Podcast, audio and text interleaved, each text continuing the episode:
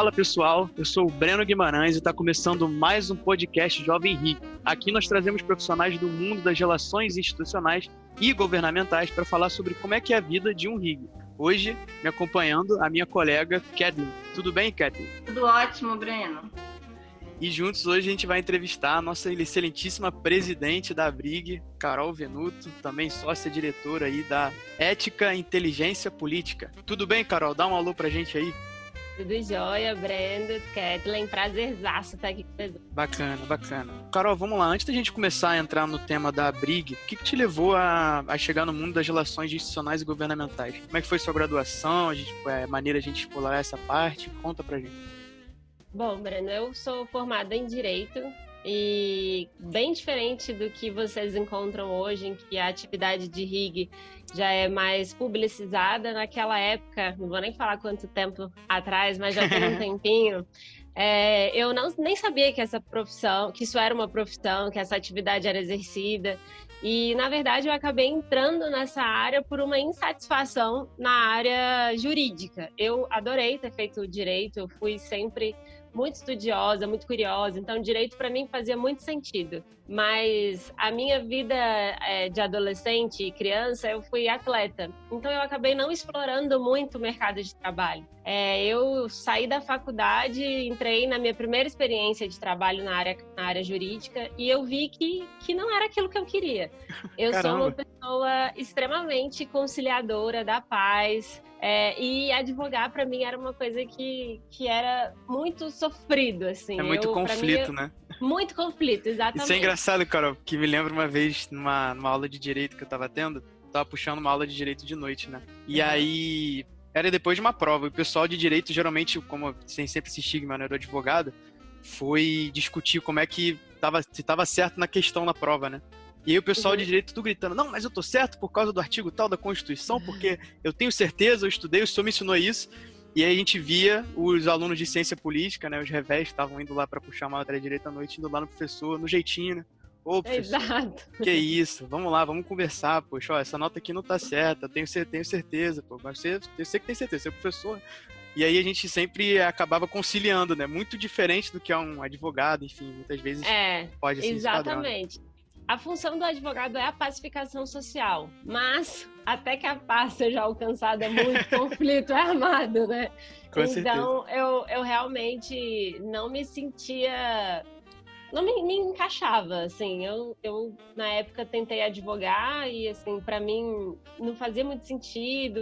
eu ia para audiência, voltava, assim, chorando, assim. Que isso, caramba. E é, e, e, eu acho que isso é importante também, a gente, principalmente sei que a gente está falando aqui com um público mais jovem, é muito importante a gente se conhecer, né? A cada, cada dia é a gente entender o que, que, o que, que a gente consegue fazer, o que, que a gente gosta de fazer, porque a gente não tem que saber de tudo, a gente não tem que ser bom em tudo, a gente não tem que é, tirar 10 em tudo. O mais importante é saber aquilo que você gosta de fazer, porque quando você gosta, você vai fazer da melhor forma possível. Isso parece clichê, parece conselho de pai, né? Mas é, é, é, pura verdade. Então eu caí no mundo do rig por uma insatisfação mesmo do, da, do, do, do conflito da, da, da área jurídica e fui procurar, fui buscar, e por isso que eu acho tão importante a capacitação, porque eu comecei a fazer todos os cursos que eu achava que poderia gostar. E foi fazendo um curso de direitos humanos é, que uma colega que é, tinha estudado comigo na faculdade me convidou para uma vaga de, que tinha sido aberta no Ministério da, da Justiça, exatamente para trabalhar na Secretaria de Assuntos Legislativos. aí legal. foi aí que minha vida no mundo de RIG começou, porque eu vi que, na verdade, essa área de RIG faz exatamente aquilo que eu mais gosto de fazer, que é criar convergências né? Como a gente estava falando aqui, conciliar interesses. Sim, então, sim, sim. É, foi assim que eu comecei na área de RIG. Bacana, bacana. E, e... e Carol, é, como foi entrar na Brig? Como você descobriu a Brig? Então, como boa advogada que sou também, eu entendo muito claramente a importância do associativismo. Né? E hoje, é, qualquer pauta que a gente vê a advocacia defendendo, a gente vê a força que tem os profissionais unidos, os profissionais é, buscarem né, aquilo que é melhor para a sua atividade. Então, desde sempre, eu vi a importância do associativismo. E com a Briga não foi diferente, né? Eu acho que hoje existem vários movimentos de mulheres, jovens, é, que são muito importantes e que têm mudado a realidade da nossa atividade. Eu posso, acho que eu sou, vocês são testemunha ocular disso, porque eu, uma mulher jovem, me tornei presidente da entidade mais antiga da nossa área. Então, nossa atividade está passando sim por transformação. E eu sempre enxerguei na Abrig um caminho que poderia, onde isso poderia acontecer de forma mais acelerada. Então, eu acho muito importante esses movimentos naturais que estão surgindo na sociedade, mas eu acho que quando esses movimentos estão sob um guarda-chuva de uma instituição, ele ganha uma voz, ele é como se ele ganhasse um com megafone, certeza, na verdade. Certeza. Então, foi por isso que eu entrei na Abrig e sempre fui engajada também, não é só entrar por entrar. Né? Eu sempre fui aquela que incomodava, né? Assim, oi, vamos fazer isso. Não, mas agora vamos fazer aquilo. Eu acho que tem que falar sobre essa pauta. Sim, e sim. E aí foi indo. É, a experiência no Comitê Jovem tem sido bem bacana nesse sentido, assim. Vocês estão me dando uma oportunidade assim, de ouro. Eu vim aqui e tá conhecendo. Eu, poxa, eu sou do Rio de Janeiro. Eu acho que a Kathleen também é de Brasília, Carol, você também é de Brasília, né? É, aqui no Rio a gente não tem muito essa cultura e esse mercado de rig tão desenvolto quanto aí em Brasília, uhum. né? Por exemplo, o pessoal da minha faculdade pouco sabe o que é relações, que são relações governamentais ou institucionais. E tá no Comitê Jovem tá me proporcionando assim as reuniões quinzenais que a gente tem com o Jonas. Aliás, um abraço pro Jonas que vai estar tá ouvindo a gente agora. É, é muito bacana a gente poder trocar experiências com pessoas que já estão consolidadas no mercado e as pessoas terem o tempinho de vir falar com o jovem, né? E a e entra muito no que você comentou da, da classe associativa, né? Porque é exatamente isso. A gente quer mobilizar não só o jovem, né? Mas a opinião pública. E o jovem está na opinião pública.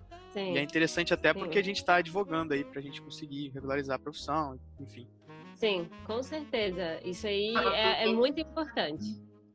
A BRIC proporciona um ambiente para o profissional de RIG poder se desenvolver, as capacitações, os vários comitês temáticos, se especializar. Então, acho que é uma atuação bem bacana. Você poderia contar para a gente uma das maiores conquistas da BIG no setor de RIG, Carol?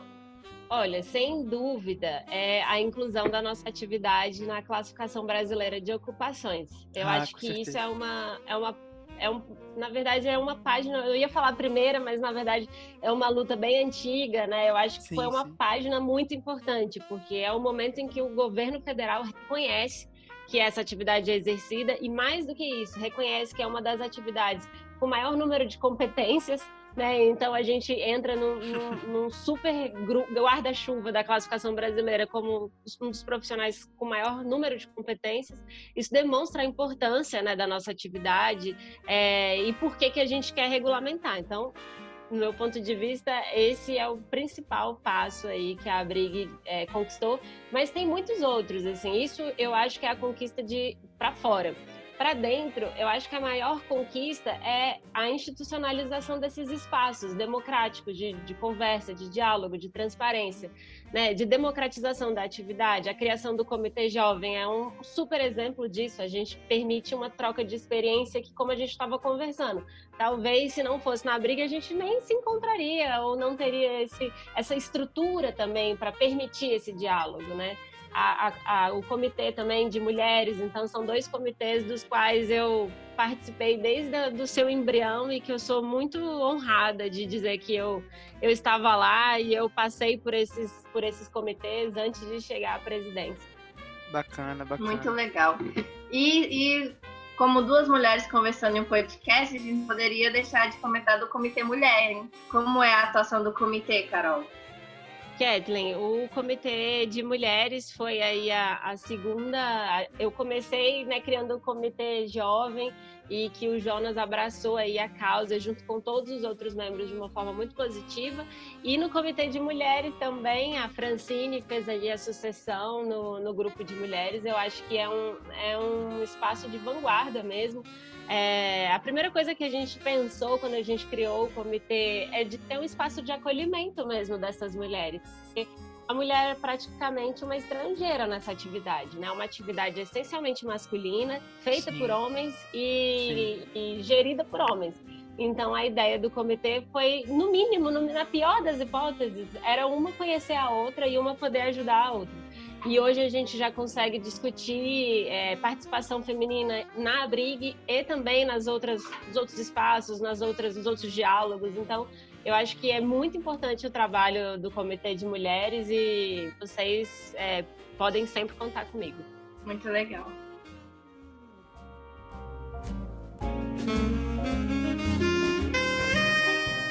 Carol, agora saindo um pouquinho do escopo da Brig, vamos entrar mais para sua vida profissional e privada, né? Ainda assim, na, na, na, área de relações governamentais. Você, a gente, tá, a gente representou como sócia-diretora da Ética e Inteligência Política. Você pode contar um pouquinho como é que foi sua experiência? Contar a história do zero, assim mesmo? Legal, Breno. Eu, como boa brasiliense, fui criada para fazer concurso público, né? meu pai é servidor público, na escola a gente estudava para fazer prova de concurso público. Uhum. Então, empreender para mim foi, assim, um completamente um ponto completamente fora da curva. Essa cultura é muito nova, né, aqui no Brasil, né? E em Brasília, então, Breno, é uma coisa, é uma realidade é quase que cruel, porque as pessoas aqui uhum. não nascem para isso, assim, não, não se estimula isso, né? Uhum. Eu acho que a nossa, o nosso ensino precisa muito é, desenvolver algumas habilidades, né, para ser empreendedor, porque não é fácil é, é muito difícil, é muito solitário. Você muitas vezes se sente é, lutando sozinho uma guerra que é invencível, né? Então, assim, é, tem que ter muita resiliência mesmo para empreender. E isso nunca estava no meu horizonte, assim. Só que as coisas realmente foram acontecendo. É, eu comecei o nosso papo aqui contando que eu fui atleta, então ah, sim, eu verdade. acho que, que isso foi um, a, a, gasolina naquela pontinha, sim, assim, sim. que dentro de mim falava, ah, de repente, pode ser legal, pode ser uma. Mas foi, a, a empresa surgiu desse sentimento de achar que eu poderia é, entregar algo com a minha marca, sabe? Eu, sim, eu tive experiências excelentes no mercado em Brasília. Eu sou muito grata por isso. As minhas, todas as minhas oportunidades, eu aprendi muito, estive ao lado de pessoas incríveis. E eu acho que foi inclusive um pouco de culpa delas, porque elas me permitiram evoluir, desenvolver habilidades na, na, na minha vida profissional que nem eu mesma sabia que poderia ter. É, e dentro de casa também, eu gosto sempre de falar isso, porque o meu marido sempre me incentivou a, a buscar o meu melhor, a ter algo pelo qual brigar. E foi um pouquinho por conta dele também que deu aquele empurrãozinho de não, vai, abre a sua, faz do jeito que você quer, do jeito que você gosta, o que você tá falando faz sentido, acredito em você. O apoio é sempre muito importante, né? é, eu duvidei muito, Breno, assim, eu, eu durante, acho que tem pouco tempo, assim, ó, pra ser muito sincera aqui, ó, contando nos bastidores dos bastidores. Eu vi o post lá no seu Instagram, do jeito que você escreveu, fiquei até emocionada, muito, muito bonito o jeito que você escreveu. E o apoio, né, ah, que o, que o Marcos é... Não, é total, assim, às vezes a gente vai fazendo as coisas na nossa vida e, e não, não vai dando a devida atenção a como elas acontecem, né?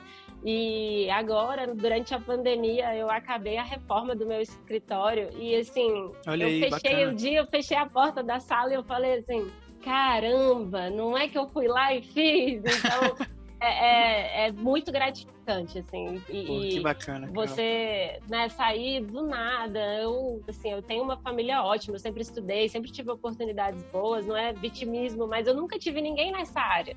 Então, por isso que eu, eu ressalto muito a importância das pessoas com quem eu trabalhei, que foram para mim faróis assim, na atividade e que me incentivaram. Todas as pessoas, é incrível, todas as pessoas com quem eu trabalhei me incentivaram e por conta de todas elas também eu eu tô hoje com a minha empresa, é, com a minha sala reformadinha, com os meus clientes que eu adoro, com uma equipe de oito pessoas. Imagina que dia que eu ia imaginar que eu ia empregar oito pessoas. Então, é, foi uma loucura empreender, mas é uma loucura viciante. Eu acho que a minha formação de atleta é, me fez também e faz até hoje brigar e lutar, dormir tarde, acordar cedo. É, estudar né? sempre. Né? É, exatamente. É, tipo, exatamente. Tipo, nunca é suficiente. Eu sempre tenho na minha na minha vida a ideia de que eu posso entregar mais, que eu posso fazer melhor. E eu cobro isso das minhas funcionárias todas também, dos meus funcionários.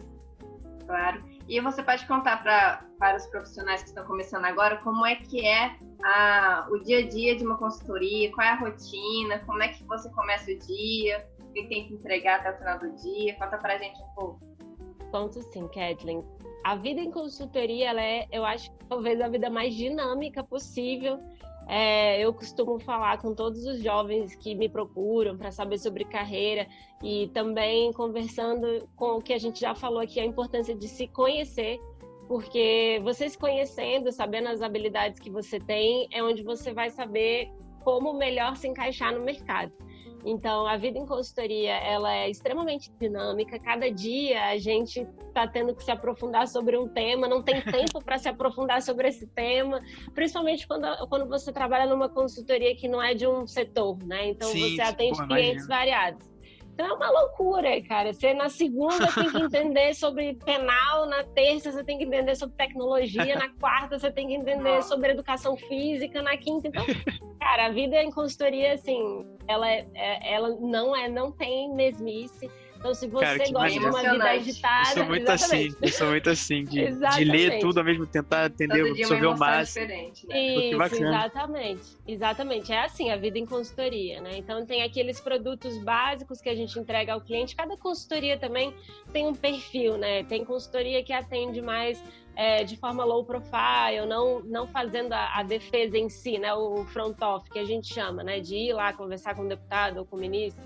É, mas tem consultoria que não, que você entra na fogueira e, minha filha, vai lá, faz seu nome. Então é uma rotina de muito estudo também. Eu acho que a minha experiência no Ministério da Justiça me, me moldou muito nesse sentido, porque é, a gente tinha que estudar o assunto, descia para o Congresso e era aquela luta. E aí você tinha que ter argumento. Aí nesse lado, a minha formação jurídica ajudou muito, assim. Eu converso uhum. muito com os, os, estudantes de direito, porque ajuda muito, assim. Porque mesmo quando a gente ah, tem muitos certeza. assuntos para saber, eu, de vez em quando, eu puxo naquela aula de direito civil lá no fundo, aí eu traz de novo. Então, é, é muito dinâmica e você tem que ser aquela pessoa que é multitarefa, porque do mesmo jeito que você tem que fazer a leitura do DOU de manhã, à tarde você faz uma estratégia de atuação e no final do dia você tem uma reunião com o ministro. Então, é, é multitarefas.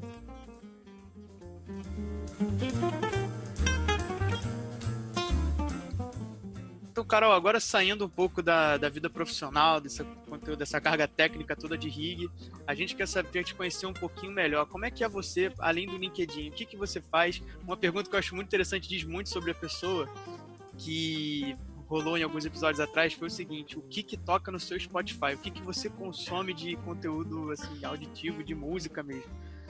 Acho que é uma boa da gente conversar. O pior de tudo é que eu, eu uso o Spotify do meu marido. Eu sou super analógica, então se você perguntar o que eu mais gosto de fazer é sempre ler um livro, é, ver um filme. Eu sou aquela, eu sou apaixonada. Só pra, ó, isso aí é informação também super pessoal. Muita gente vai ficar me zoando por conta disso, mas eu sou apaixonada por filme antigo. Se o filme é preto e branco, Caramba. eu amo. Uhum. e eu gosto de ver, assim, aqueles filmes fora, fora do mercado, sabe? Bem, bem distante do que tá no aqueles cinema. que são então... difíceis de você conseguir, né? Isso, Sim, isso. e eu gosto de... Eu compro DVD ainda, gente. Caramba, não, não, não, é possível, não é possível.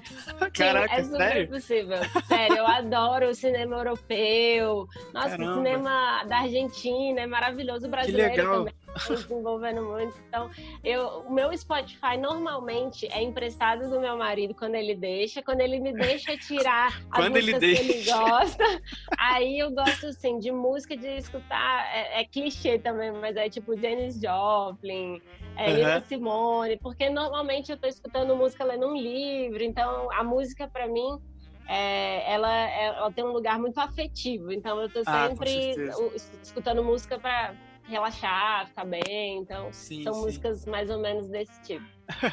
música é sempre um instrumento muito bom, né? Para qualquer coisa, seja para trabalhar, seja para uma festa, seja para malhar, para fazer qualquer coisa, é muito bom ter música. Eu fui dançarina há muito tempo. Sério? Mentira? Aham. Uhum. Olha só, descobrindo, descobrindo é. aqui as habilidades da Carol. Atleta, é. dançarina, empreendedora, é. presidente. Era... É, exato.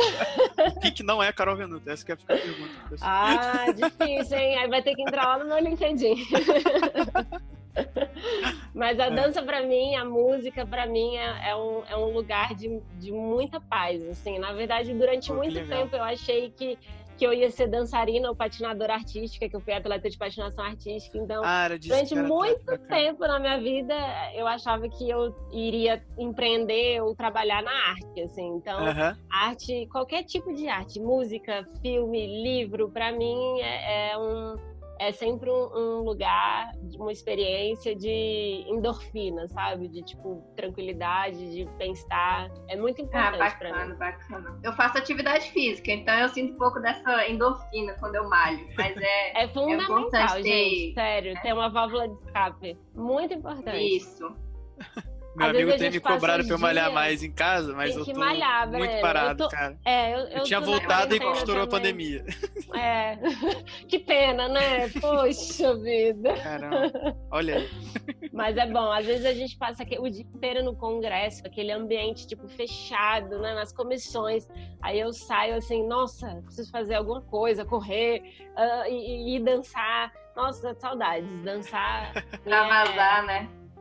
Total. Com total. certeza, com certeza. Verdade, importante para manter a sanidade. então, Carol, agora a gente queria saber sobre você pensando assim, no passado. Se fosse para você voltar no tempo e dizer para Carol que acabou de se formar, o que você diria para ela? Quais, quais, conselhos você se daria, tendo em vista toda a sua trajetória? Você olhar assim para Carol que está formando e falou: Carol, olha. Olha, Kevin. Pergunta de um milhão de dólares, hein? É muito simples essa, porque sem dúvida eu iria para aquela Carolzinha lá de 2008 e falaria: existe uma atividade que chama Atividade de Relações Institucionais Governamentais. Ai, teria me poupado tanto sofrimento, tanto erro, entendeu? Eu já teria antecipado os estudos que eu queria fazer, não teria errado algumas coisas. Sem dúvida eu ia falar lá com ela: garota, vai nessa área aqui, ó. Vai, é, é sucesso essa aqui. Caramba. E tem alguma recomendação de leitura, seja um livro assim técnico, né, do tema, ou algum livro que você, como leitor aí analógico, como você comentou, que você queira deixar para os nossos dicas, ouvintes aí? Né? Nossa, Algumas tô, dicas eu... que você daria. Ó, oh, eu, eu não vou falar de profissional, porque, assim, profissional é, é, é tem muita coisa. Eu acho sim, que o, a, a, profissão de rig ela te obriga a ler muito, então a gente tem que escrever bem, então é importante a gente ler notícias, mas também é, ler teoria. Eu sou super incentivadora disso, e se eu fosse citar aqui, ou eu poderia esquecer algum, ou poderia ficar aqui falando com vocês até tarde. Nada. Mas eu acho muito legal também a gente se conectar com a vida real, sabe? Eu acho que a leitura traz muito isso pra gente. É, eu tenho tentado fazer um. Eu acho que eu amadureci muito também, assim, na, na minha leitura. E eu tenho tentado fazer um exercício de tentar ler mais autores brasileiros, eu tenho tentado ler mais autores mulheres, eu tenho tentado ler mais autores mulheres negras. Então, eu, eu acho que a dica que eu, que eu daria aqui, eu também tenho vários livros, assim. O meu livro de cabeceira é O Segundo Sexo, então... Legal. É, é esse, mas assim, eu sempre busco é, ler autoras novas, né, desconhecidas, e eu acho que é um exercício legal da gente fazer. Acho que abre um pouco a cabeça, sabe? É, até da forma como escreve, da forma como pensa, conhecer. É, a gente acaba lendo, acaba conhecendo lugares que a gente jamais iria. Então, eu acho que a dica certeza. que eu dou é, cara, abre a cabeça. É, eu sou fã dos clássicos, mas tenho feito um esforço de procurar ler coisas novas, de, de escritoras novas. Então, acho que a, a dica é essa: abre a cabeça. Bacana, muito legal. Bacana. Muito, muito importante isso, né, Breno? Jovens Com agora certeza. começando a carreira, é bom sempre, né, não fechar na caixinha, sempre Sim. pensar fora da caixinha, né? Tentar Sim. ver vários, vários modos de ver o mundo com outras lentes, com outras é, perspectivas, né? E isso vale inclusive para os livros teóricos, viu? Porque às vezes os professores passam para gente aqueles livros clássicos, né? Eu, pelo menos, é, sempre achei que os meus professores foram um pouco mais é, tendenciosos, ou para o liberalismo ou para o marxismo, né? Então, Sim, às vezes você fica com essa cabeça bitolada, cara. Então, Sim. tenta ler outras coisas, sabe? Outras teorias. A gente tá já caminhou tanto, já passaram-se tantos anos depois é. dessas teorias, né? Não é? Acho que pra ficar só nessas ficar preso no século XVIII, né? Exatamente, exatamente. Isso, muito importante isso. Mas enfim, Carol, muito obrigado por ter participado. As dicas foram sensacionais, a conversa foi muito boa, mas infelizmente a gente vai ter que se despedir. Só queria agradecer mais uma vez aí a Carol pela disponibilidade de estar falando com a gente aqui do Comitê Jovem. Agradecer o nosso host, Breno, Bom, brigadíssimo, meninos. Eu fico muito feliz de estar falando com vocês, sabendo que essa conversa é super íntima, até demais, né? Mas eu acho que a, a vida é a vida como ela é, né? Ninguém é, é só uma faceta, nós temos muitos lados e eu acho que que é importante também mostrar esse, esse outro lado da gente. Então, fico muito feliz de compartilhar com o Comitê Jovem é, e reforçar a importância do comitê a Brig ela está aqui para que a gente possa fazer essa troca, garantir o diálogo. Então, institucionalmente falando, nós não vamos medir esforços para as ações do comitê. É, se você é associado e ainda não faz parte do comitê jovem, se interesse, entre no comitê, sem dúvida, muita discussão bacana vai ser feita, projetos novos. Jonas, brigadíssimo também por estar conduzindo tão bem essa moçada. E deixa um abraço aí para o Jonas, para a Kathleen, para o Breno e para todos os associados da Brig. É isso então, pessoal. Valeu, até sexta-feira que vem. Tchau, tchau.